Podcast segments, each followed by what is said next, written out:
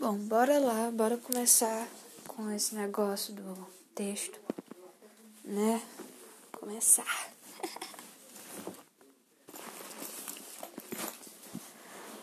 Bom, é. Parecia um colégio como os outros, mas nada é tão simples como parece. Ficou um pouco estranho, mas enfim. Nesse momento. Hum, na primeira noite de maio no colégio, tudo parecia estar ocorrendo bem. Até que. Barulho de tiro. Sem conseguirem ver em nada, Rafael e Felipe, muito curiosos para saber o que aconteceu, foram no dormitório das meninas para chamá-las para ir ver o que aconteceu.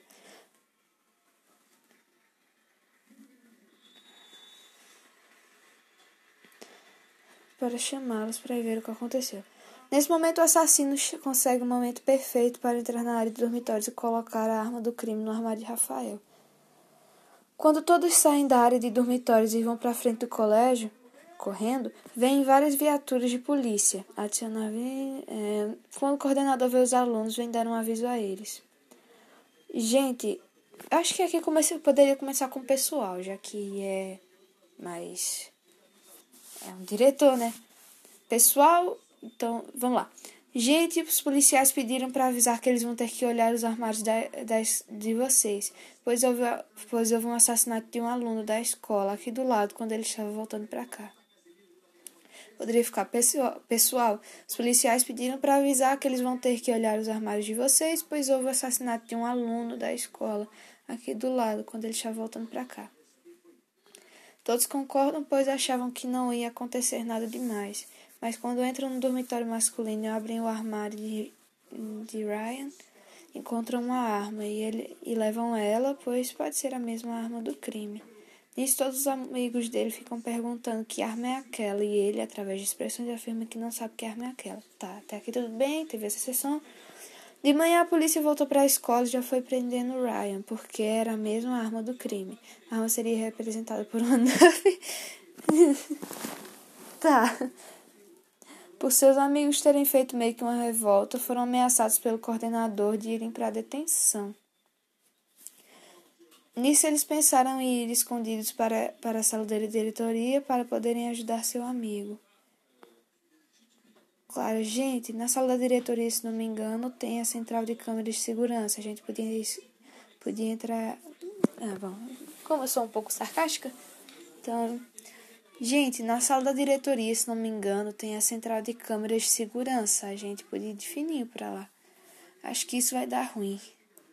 Pelos meus cálculos, pela raiz quadrada de 81, isso tem aproximadamente 99,9% de chance de estar errado. Não, vê só como esse diálogo poderia ficar. Bom, tirava essa fala de Maria Isabel e deixava Kaline falar que, dá, que isso não ia dar certo. Tipo, gente, na sala da diretoria, se não me engano, tem a central de câmeras de segurança. A gente podia ir de fininho pra lá. Isso não vai dar, pelos meus cálculos, isso não vai dar certo. Alguém dizia, por quê? Aí a pessoa explicava, né, que, sei lá, o colégio é, tinha segurança, que era super vigiado e que a gente ia ser pego. Enfim, de uma forma bem inteligente. Aí Felipe falava: Bora, gente, é nosso amigo que tá preso, temos que ajudá-lo.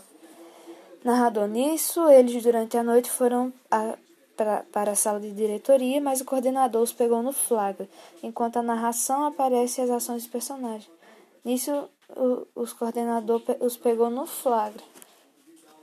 Bom, a gente poderia colocar um diálogo cômico aí, né? A gente poderia criar uma desculpa para o coordenador.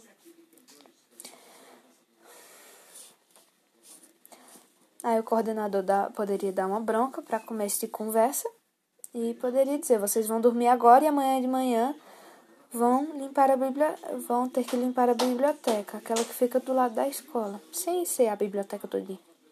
Os alunos saem de lá bem tristes, pois eles estavam esperançosos. No dia seguinte, acordam cedo e vão correndo para a biblioteca. Essa cena pode ser gravada no pátio, perto da biblioteca. Nisso que eles vão correndo, Isabel acaba pisando em cima de algo. Acho que pisei em algo, gente. Acho que ela poderia falar, ei, acho que pisei em algo. Sem botar isso, gente. Felipe, o que é isso? Não sei, mas parece um celular. Zoe, você sabe o que é isso?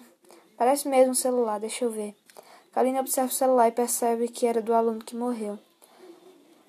Eu poderia tirar esse gente do começo? Esse celular é do aluno que morreu e aparentemente está descarregado. Só que como o Maia pisou em cima, talvez ele tenha quebrado. Vou indo para a biblioteca que eu vou ver se consigo ligar ele bem rapidinho. Vai, vai que ele estava gravando o que estava acontecendo. Sem que, sem deixar claro esse plot, acho que poderia colocar. Vai que eu consigo achar algum, alguma coisa do assassino. Ou vai que eu consigo achar alguma coisa de, de importante. Kaline volta para o dormitório e tenta consertar o celular. Enquanto isso, com o restante do grupo de amigos na biblioteca, eles encontram um sistema de câmeras de segurança do bairro. Os três tentam abrir o sistema de câmeras de segurança e conseguem as gravações do dia. Vendo assim que eu... Nisso, passam tudo para um grupo que eles tinham... Que eles tinham via Bluetooth. com Kaline, ela via... Quanto tempo tá aqui? Cinco minutos? Kaline. Hum... Com Kaline, ela havia conseguindo consertar o celular do aluno que havia sido assassinado e viu que ele tinha gravado a hora do assassinato. Nisso, ela voltou para a biblioteca. Ela poderia voltar histérica e já ir abrir a porta e gritar: Conseguiu, ser... Conseguiu ligar o celular. Aí ficava aquele momento de tensão. O aluno havia gravado a hora do assassinato. Lá prova que Ryan é inocente. Ali ficaria, ficaria bem mais massa. Nós temos. Ai, Felipe poderia gritar em cima. Nós também achamos provas! Aí, depois de um momento mais calmo, tudo se acalmar. Ou poderia gritar em cima: Vem cá! Ou então poderia ficar mais calmo e ficar lá: Vem cá! Aí Marisabel falava: Na biblioteca, numa sala, tem um sistema de segurança do bairro, mas alguém tinha apagado as gravações desse dia, então conseguimos recuperá-las e enviá-las para nossos celulares. Felipe, já temos provas suficientes para tirar, para tirar Ryan da cadeia. Ele poderia dizer, vamos tirar ele da prisão. Não, não, não, não sei. É... Narrador, eles então vão até a sala do coordenador e pedem para ligar para Ryan. Ligar para a prisão? É mais fácil, sei lá. Por chamada de vídeo, que é isso? Eles vão, vão até a sala do coordenador e pedem para ligar pro presídio, não? Seria melhor. Sem ser por chamada de vídeo, que é isso? Eles depois apresentam as, as provas para a polícia e Ryan é solto. Ui. No final, o assassino seria o coordenador com máscara preta, óculos de sol e, e, falava perto de uma árvore no telefone. Não havia conseguido dessa vez, mas na próxima ninguém irá me atrapalhar. Chefe! Ah, ah, ah abrindo espaço meio que para uma continuação, pois só o público saberia quem era o assassino e os personagens não, e no final ninguém saberia quem havia. E no fundo de imagem aparecia o grupo de amigos comemorando, mais ou menos como os três. Não seria melhor é, deixar essa parte do tipo Rafa, Rafael chegando e a gente indo abraçar ele, tipo dando um abraço coletivo? Seria melhor. Enquanto isso, ficaria Lucas observando. Depois de ter falado isso, entendeu?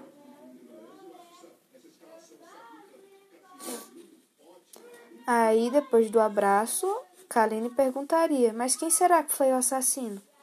Isabel poderia dizer: Por que quiseram colocar em Ryan? Ou ela poderia falar logo com ele: Por que quiseram colocar a culpa em você? Depois disso, acaba aparecer animações mais novamente. Making off. Bom, essa é a minha sugestão, tá? É. Caramba!